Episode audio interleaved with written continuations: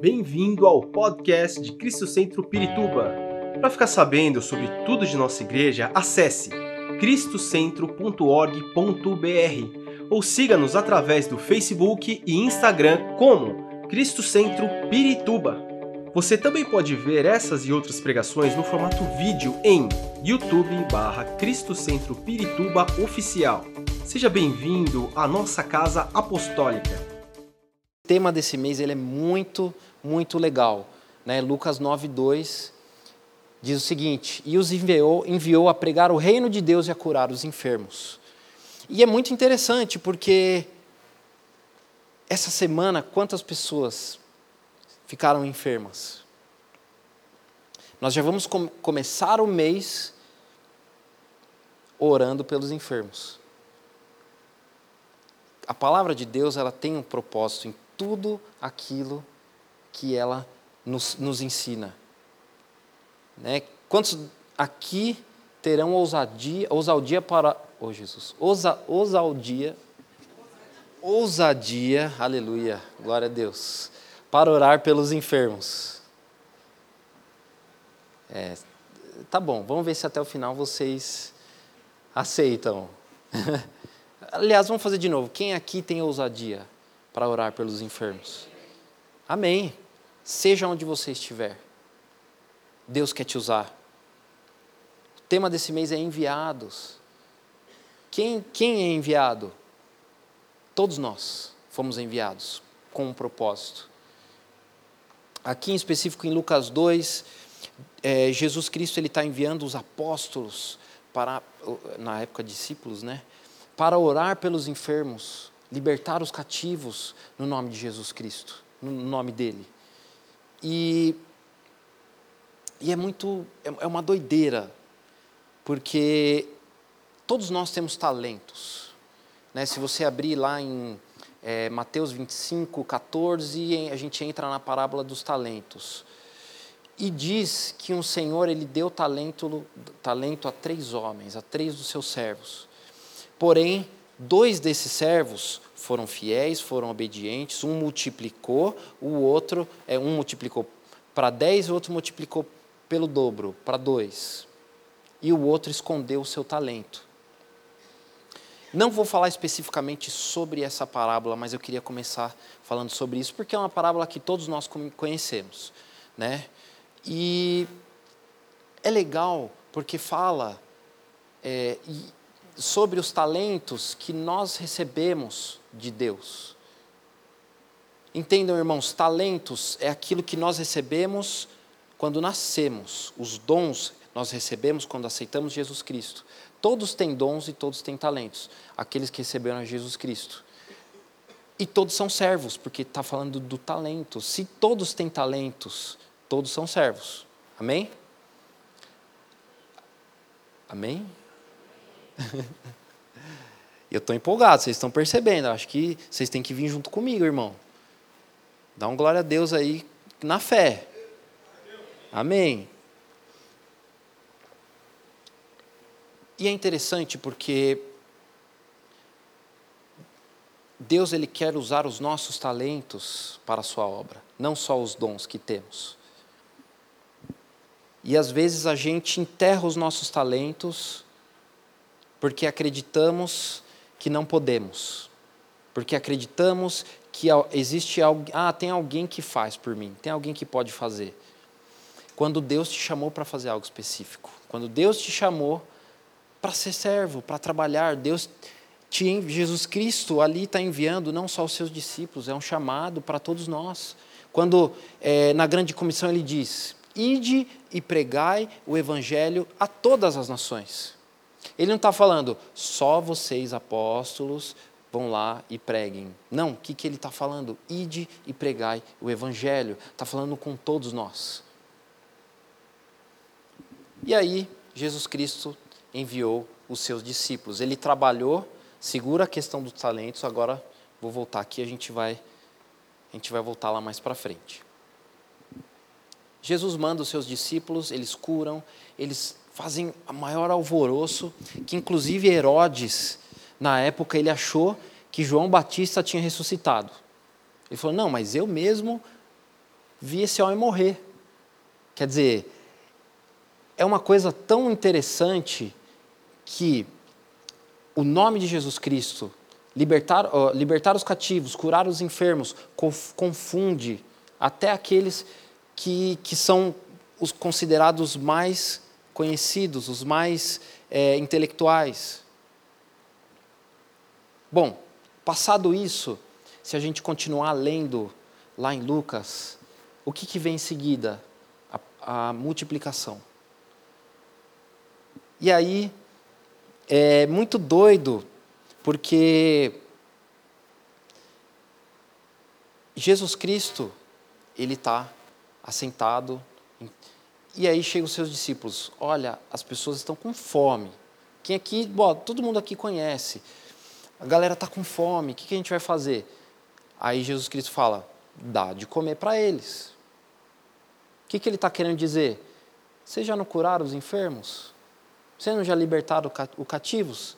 Tem alguma coisa que vocês não possam fazer? Façam. e aí eles dizem, mas nós não podemos, não temos dinheiro para tudo. Quer dizer, eles não se ligaram no que eles podiam fazer no nome de Jesus Cristo. E aí, lógico, Jesus pega aqueles dois pães, é, aqueles três pães e dois peixes, multiplica, alimenta milhares. O que, que isso de cara já me ensina. Pô, eu estou fazendo para Deus, estou fazendo usando o nome de Jesus Cristo e ainda não me liguei. O quanto eu posso avançar e o quanto eu posso ser permitido ser usado por Deus.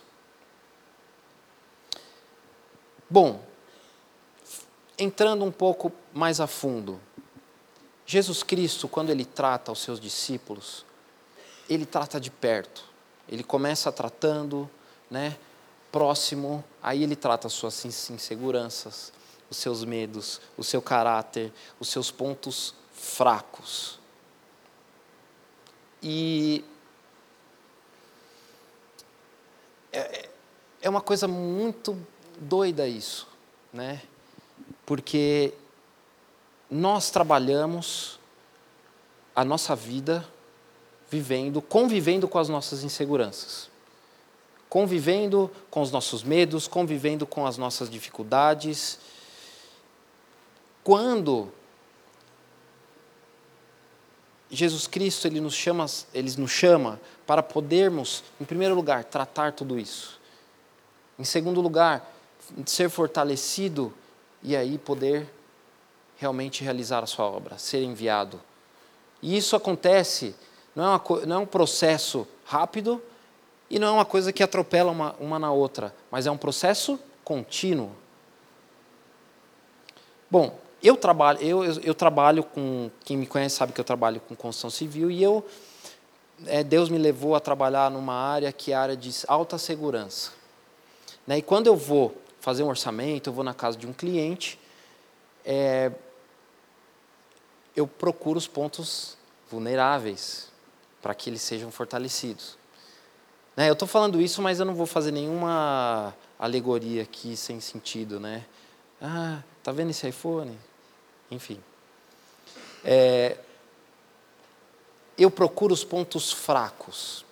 Numa casa, geralmente os pontos mais fracos quais são? Janelas e portas. Tá. Colocar uma janela apenas de metal e uma porta de metal segura melhora mas ainda é um ponto vulnerável da casa. Eu falo isso por quê? Porque às vezes a gente está trabalhando, fazendo as coisas para Deus, vivendo a nossa vida com as nossas vulnerabilidades completamente abertas. E isso, e a gente às vezes nem percebe, ou não quer tratar. Né? Já viu, já viu como se coloca um arame farpado, como se coloca um, um, uma cerca de, de arame, a pessoa que põe, ela se machuca. E não é pouco, é doído, porque eu já fiz isso. Mas ela está tratando um ponto de vulnerabilidade, ao mesmo tempo se machucando, e quando ela termina, aquilo está seguro. Não é uma coisa doida? Tratar um ponto fraco, tratar uma vulnerabilidade, machuca. Quando eu vou instalar um equipamento de alta segurança, só quem trabalhou comigo sabe o quanto eu me machuco. Né? Não, não que eu seja desastrado, pode, ser, pode, até ser, pode ter, até ser que seja, eu sou um pouco. Mas é fato que eu vou me machucar para que aquele ponto seja fortalecido. E às vezes nós não queremos tratar a nossa dor justamente porque dói e, e transformar a nossa dor numa fortaleza. Amém. Eu vi um amém. Glória a Deus. Entregar ao Senhor as nossas inseguranças. Em primeiro lugar, olha só, entregar ao Senhor. Não é eu estou segurando as minhas inseguranças, as minhas dores, os meus, as, as minhas vulnerabilidades. É um processo dolorido, é um processo que é contínuo e que nós temos, como cristãos, temos que fazer. Vou dar um exemplo aqui bastante simples. Quando a gente sonha, né, eu já dei dois exemplos, mas eu quero dar um, um, um, um exemplo mais dentro aqui do nosso contexto. Às vezes a gente está sonhando, já teve aquele sonho em que você tem alguma coisa te segurando, alguma coisa travando, você não consegue se mexer, não consegue falar, o que vem na sua mente? Qual a primeira palavra que vem na sua mente? Vou gritar Jesus Cristo. É, a, é o nosso, a única solução para o nosso ponto de vulnerabilidade, para aquilo que está segurando a gente. E aí a gente começa a tentar, é ou não é? Começa a tentar. E aí, quando consegue, sai, Jesus. Eu já acordei várias vezes, Jesus. Aí eu olho, falei, eu olho assim, é uma. É um, isso é um exemplo de uma batalha espiritual. Não sei se até nos sonhos nós estamos lutando. Por que, que eu falo tudo isso? Nós queremos servir a Deus, seja no nosso trabalho, seja na igreja, seja na faculdade, seja na escola. Só que às vezes nós nem percebemos que temos pontos fracos a serem tratados. E aí é onde Satanás vai cutucar. Outro dia, eu estava conversando com o pessoal sobre algo que Deus me ensinou de uma forma doida, né? Foi bem dolorido, gente. Eu tive que trocar de carro por diversos motivos e eu, eu moro num lugar que tem segurança, né? E tem câmera, beleza. E eu peguei um carro tal, pô, tava assim, né? Feliz, todo contente com o meu carro, né? E aí, eu lembro até hoje, foi no sábado. Não, perdão, na sexta-feira, desculpa. Eu lavei o carro, estava feliz. Aí eu fui entrar em casa, olhei e falei, nossa, esse carro tá bonito demais. Beleza, deu sábado de manhã, aí me chamaram. Ó, oh, André, vem ver, riscaram todo o seu carro. Na hora, eu fiquei doido, né? Como qualquer pessoa ficaria. Eu fiquei muito bravo. E aí eu fiquei pensando, depois eu fiquei pensando, isso também Deus me permitiu para que eu não me apegasse demais a uma coisa. É um, é um, é um ensinamento doído, simples às vezes, mas que a gente precisa estar atento. Se a gente não está atento, em primeiro lugar, eu vou fazer mal e para buscar. Não. É, um, é só um, é um bem material. Vou arrumar, beleza, vou. Mas eu não vou colocar meu coração nisso. Porque senão pode se tornar uma vulnerabilidade que o diabo pode usar. Quero abrir em Josué 1,6. E teve uma quinta-feira que, inclusive, o apóstolo trouxe essa palavra esse versículo e foi bem interessante porque eu já estava ali me preparando e eu falei, cara, é Deus, né? Diz o seguinte: seja forte e corajoso, porque você conduzirá esse povo para herdar a terra que prometi sobre juramento aos seus antepassados. O que, que ele está dizendo?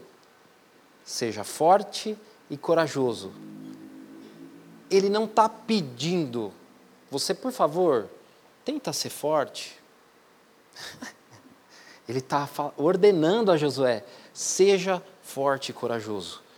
Não é um pedido, mas tá bom, o que é esse ser forte? Né? Vamos, vamos destrinchar um pouquinho isso. O que Deus está querendo dizer? Seja forte. Porque assim, Josué ele já era um guerreiro. Ele tava com, eles estavam prestes a conquistar a terra prometida. Eles já tinham lutado guerras no deserto. Então Josué já era um guerreiro. Então você vira para um guerreiro e fala: seja forte. Mas eu sou um guerreiro, eu já luto, já venci. Talvez na cabeça dele. Mas aí tudo bem. É, aqui Deus ele está querendo trazer algo para Josué, muito mais profundo. Né? No, no significado no hebraico, no original, se a gente pega, é uma palavra que diz: seja resoluto, seja inflexível, cumpra o seu papel, e aí o povo vai alcançar a terra prometida. É uma coisa muito forte, porque assim, eles alcançaram a terra prometida, eles lutaram e venceram. Bom, no verso 8 desse versículo, né? O que acontece? Não é, não é uma coisa que ah, virei uma chavinha pronto, recebi, estou forte, vou fazer. É uma prática. Verso 8 diz o seguinte: Não deixe de falar as palavras deste livro da lei e de meditar nelas de dia e de noite, para que você cumpra fielmente tudo o que nele está escrito. Só então seus caminhos prosperarão, prosperarão e você será bem sucedido. Essa prática, medita de dia e de noite, é uma palavra em, em hebraico que diz eigé, que significa recitar em voz baixa meditar na palavra de Deus de dia e de noite. Quantas coisas nós fazemos durante o nosso dia? quantas, quantas coisas nós estamos fazendo durante o nosso dia e às vezes esquecemos de meditar na palavra de Deus? Ser forte, ser inflexível, meditar na palavra de Deus. Essa inflexibilidade, ela vem na meditação da palavra de Deus. Meditação que tem que estar constante em mim. Amém. A prática constante e essa atenção inflexível, ela dá a vitória para o servo. Salmo 27, 3.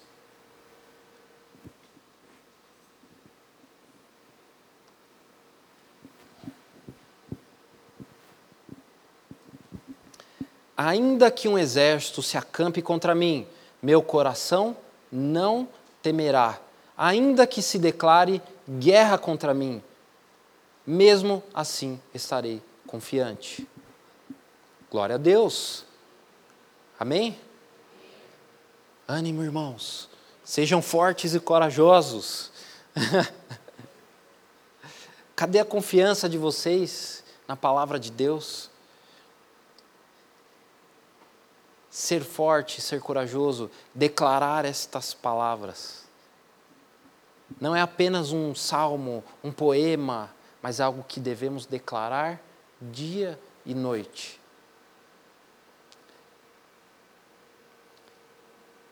Eu queria falar um pouquinho sobre essa questão. Queremos ser enviados, mas até onde eu entendo? Porque assim, Deus precisou falar com, com Josué: seja forte. Né? A gente vai falar um pouquinho agora sobre Gideão. Veio um anjo e falou com ele: vai nessa tua força, varão.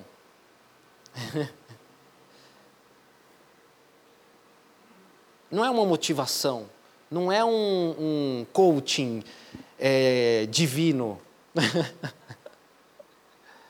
Em primeiro lugar, é a verdade. Amém?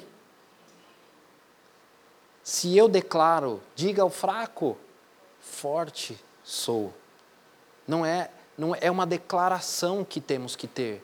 Se eu quero servir ao Senhor, eu preciso declarar algumas coisas na minha vida. Vamos abrir comigo lá em Juízes 6. Juízes 6,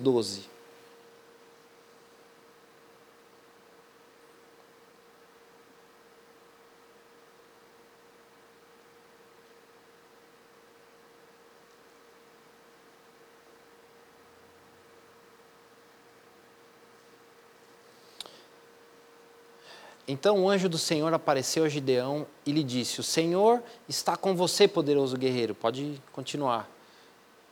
Ah, Senhor, respondeu Gideão. Se o Senhor está conosco, por que aconteceu tudo isso?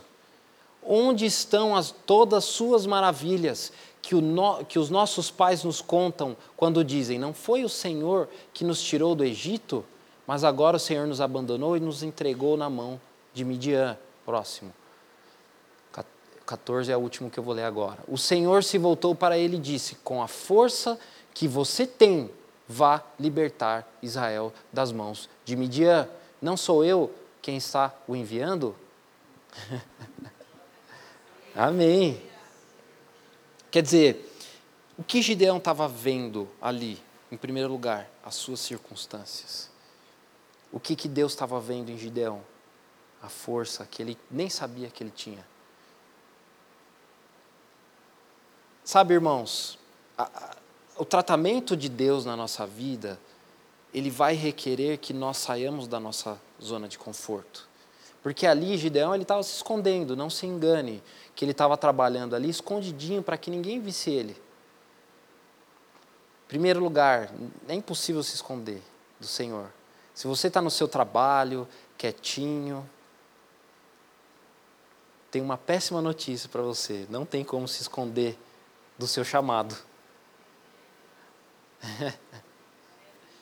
e por que que Gideão disse tudo aquilo que ele disse? Em primeiro lugar, ele não se achava forte o suficiente, não se achava capaz o suficiente para poder cumprir isso. Em primeiro lugar, ele em primeiro não, já falei, né? Segundo lugar, ele reclamou com Deus. Ao invés de falar, Senhor, se você está falando, é porque você sabe, eu vou fazer. Ele reclamou, quis ali falar: Ó oh, Deus, pô, você deu mancada. Mas a verdade é, Deus ele não muda muitas vezes a consequência de atos que nós temos. Agora, a partir do momento em que eu percebo que eu necessito de mudança, aí sim eu permito que Deus possa agir em cima de tudo isso. Deus se moveu quando Gideão se moveu. Por quê? Porque daí ele veio, pediu ao Senhor, é, duas, ele pediu duas provas ao Senhor. Deus foi muito paciente, assim como ele é paciente com a gente. Deus envia Gideão, mesmo que ele se sentisse pequeno. Se a gente abrir em Juízes 6, eh, 25, vamos lá correr para o 25.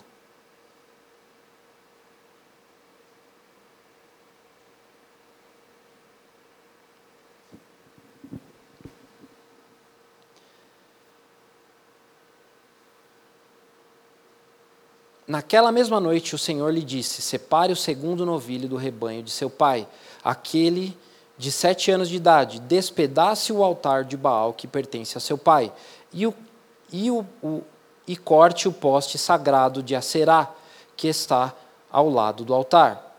Depois faça um altar ao Senhor, seu Deus, no topo desta elevação. Ofereça o segundo novilho em holocausto, com a madeira do poste sagrado que você irá cortar.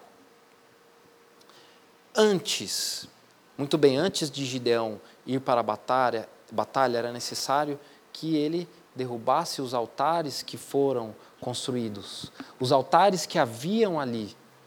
Né? Eu acho que isso é algo, é um processo. Nós devemos derrubar os altares que às vezes que nós levantamos para nós mesmos.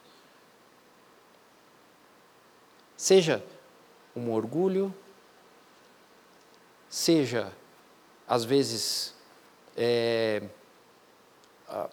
uma fofoca, seja às vezes, um processo dolorido, um trauma. Porque se eu não estou disposto a tratar este trauma e permito que ele me domine, eu estou levantando um altar.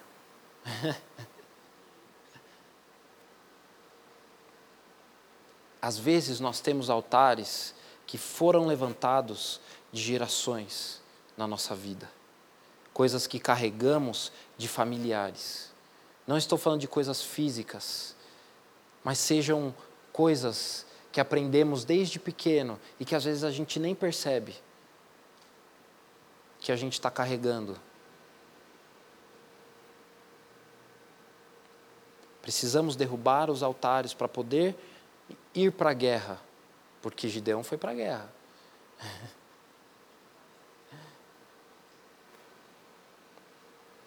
E aí, sobre Gideão, quero falar só mais uma coisa, lá em Juízes 7,3.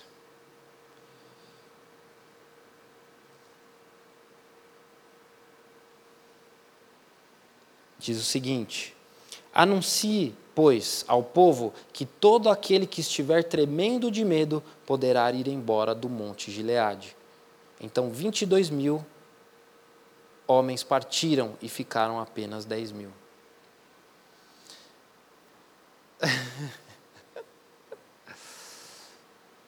Irmão, nós estamos em batalha. Existe uma batalha constante que nós, tanto eu quanto você, cada um que está aqui, faz parte dessa batalha.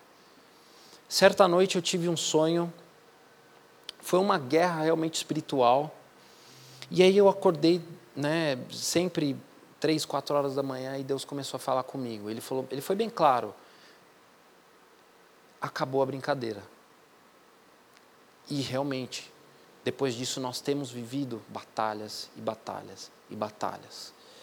O que Deus está querendo? Que nós não só vistamos as nossas armaduras, que nós tratemos os nossos traumas, que nós derrubemos o nosso altar, mas Ele quer que nós não tenhamos medo do inimigo, não podemos ter medo do inimigo, não podemos ter medo de fazer as coisas para Deus, não podemos ter medo de servir ao Senhor.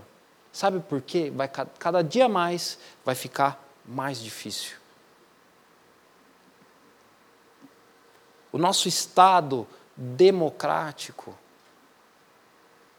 não quero levantar aqui uma crítica, mas não tem como, está procurando censurar aquilo que falamos, aquilo que postamos. A democracia é: isso é votado, se não for aceito, não, não vai ser feito.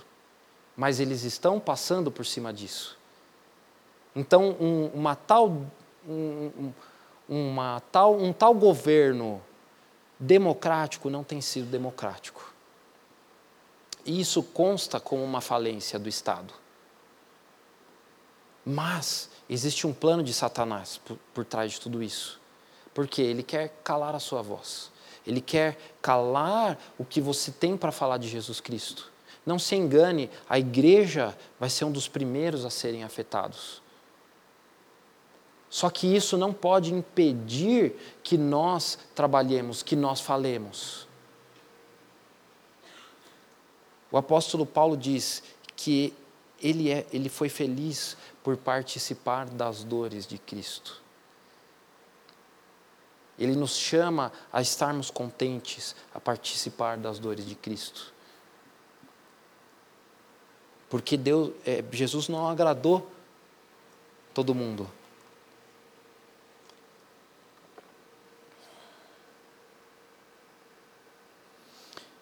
Eu sei que é um pouquinho difícil de ouvir isso, né? mas eu estou tentando ser leve aqui, trazendo alguns exemplos. Em Êxodo, eu quero abrir em Êxodo 3,10. Eu vou dar mais um exemplo aqui para a gente fixar bem. Êxodo 3,10.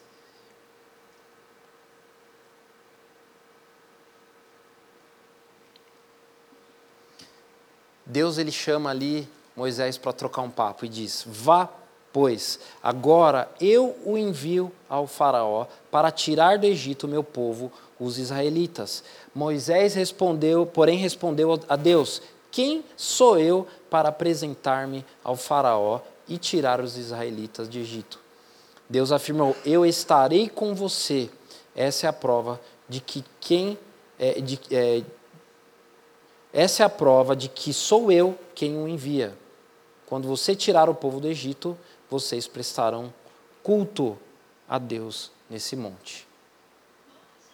Quer dizer, mais uma vez, eu poderia trazer aqui, irmãos, a noite inteira exemplos de homens que não se achavam capazes de poder cumprir o seu chamado quando Deus chama. Que duvida, às vezes, de que Deus o chamou para alguma coisa que não se acha corajoso o suficiente, que não se acha forte o suficiente.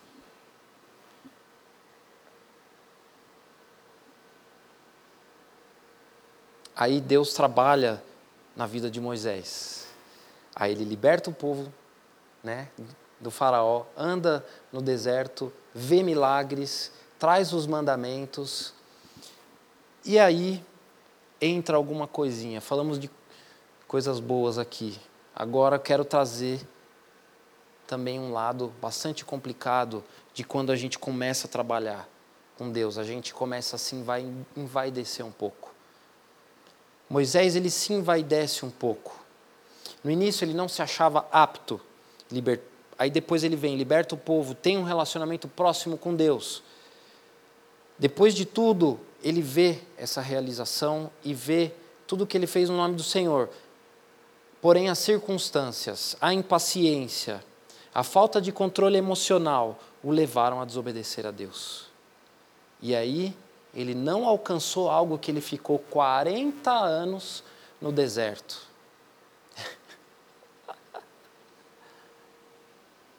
Por uma atitude, pela desobediência. Por que, que eu falo isso? Às vezes a gente está na casa de Deus, a gente vive uma vida para o Senhor, nós nos dedicamos, às vezes a, a gente acredita que entendeu o caminho. E aí, de repente, o tempo passa, a gente começa a ficar muito crítico, a gente começa a ficar impaciente, tem opinião sobre tudo dentro da igreja. E isso não somente afasta as pessoas, mas eu esqueço do propósito. Eu deixo de cumprir o propósito de Deus. Eu sei que é doído, e isso afasta, afasta as pessoas que estão próximos de mim.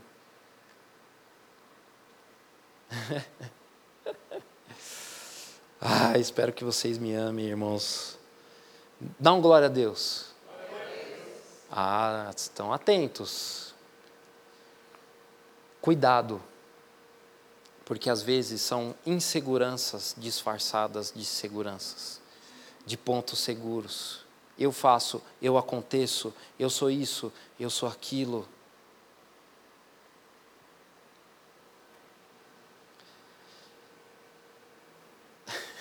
E isso segura o tratamento de Deus na minha vida. Já viu aquela pessoa que trabalha, trabalha na igreja, faz, faz, faz, faz e nunca caminha? Nunca avança?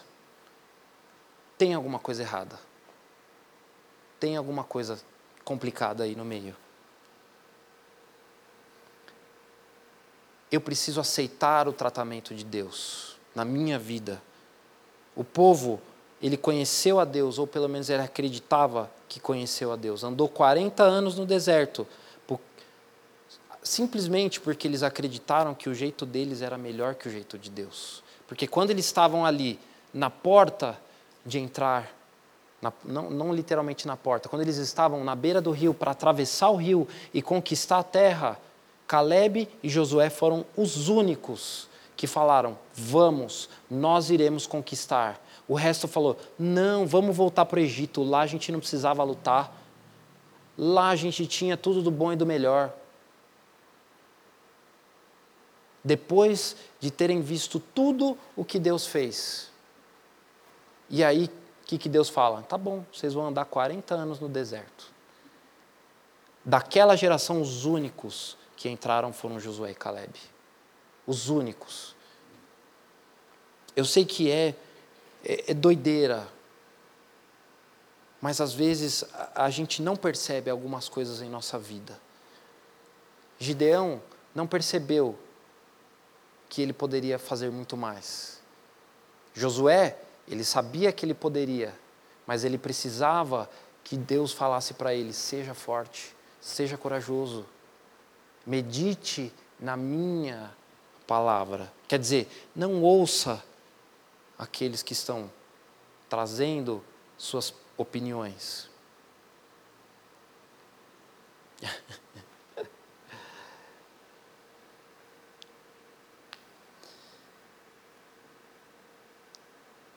e por último, vamos caminhar para o final aqui. Eu quero trazer algo. É, eu sei que eu falei bastante algumas palavras um pouco duras, mas eu queria abrir em Isaías 57, 15. O tratamento de Deus, né, e eu poderia trazer um exemplo da formação de um vaso. Eu já falei isso aqui uma vez. Se o vaso pudesse falar, porque imagina, primeiro, ele é uma, uma, um pedaço de argila. Aí vem o oleiro, dá uns tapas, começa a formar e tal. Ele, ele ia gritar porque está apertando. Está apertando, está tá formando. Quando ele acha que ele alcançou uma forma, o que acontece? Ele vai para o forno, vai ser queimado. Saiu de lá, não para por aí. Imagina no fogo sendo queimado, são as nossas provas, Deus está nos formando. Depois, do, se o vaso pudesse falar, ele ia estar tá chorando, esperneando. Saiu de lá, ainda ia ter que ser tratado no seu, no, seu formato, ia ser lixado, e aí depois iria ser polido e pintado para alcançar o formato e a beleza desejada. Se, imagina se aquela, aquele pedaço de argila pudesse ter poder o suficiente para não começar esse processo ele nem começaria, ia ser um pedaço de argila para o resto da vida. Deus quer te usar, irmão.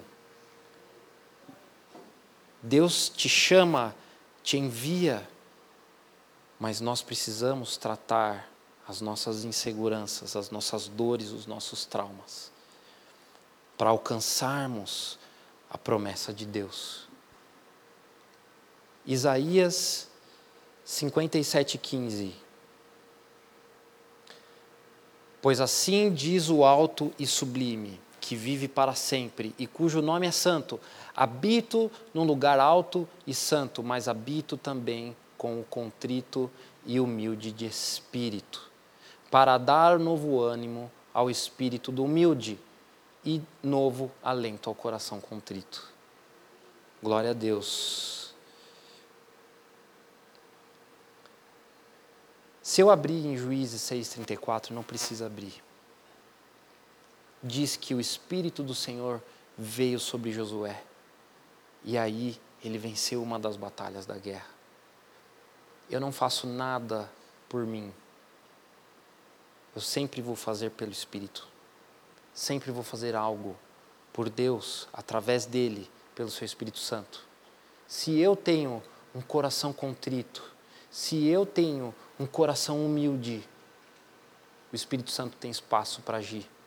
O Espírito Santo tem espaço para me tratar, para tirar as minhas inseguranças, tornar elas numa fortaleza, para que eu possa vencer as batalhas. Todos esses homens venceram batalhas. Josué, ele, ele liderou o povo por mais de 40 anos. Ele foi um dos grandes líderes do povo de Deus. Ele obedecia a Deus em tudo aquilo que ele fazia. Gideão libertou o povo de Israel com 300 homens, de uma nação de milhares, de um exército de milhares. Moisés libertou o povo e ainda assim ele teve suas dificuldades, não entrou na terra prometida, mas ele foi um homem que teve um relacionamento tão próximo com Deus que nenhum, nenhum outro homem teve. Irmãos, vamos nos colocar em pé. Esperamos que esta mensagem tenha te inspirado e sido uma resposta de Deus para a sua vida. Quer saber mais sobre Cristo Centro Pirituba? Siga-nos nas redes sociais no Facebook, Instagram e YouTube, ou visite nosso site em cristocentro.org.br.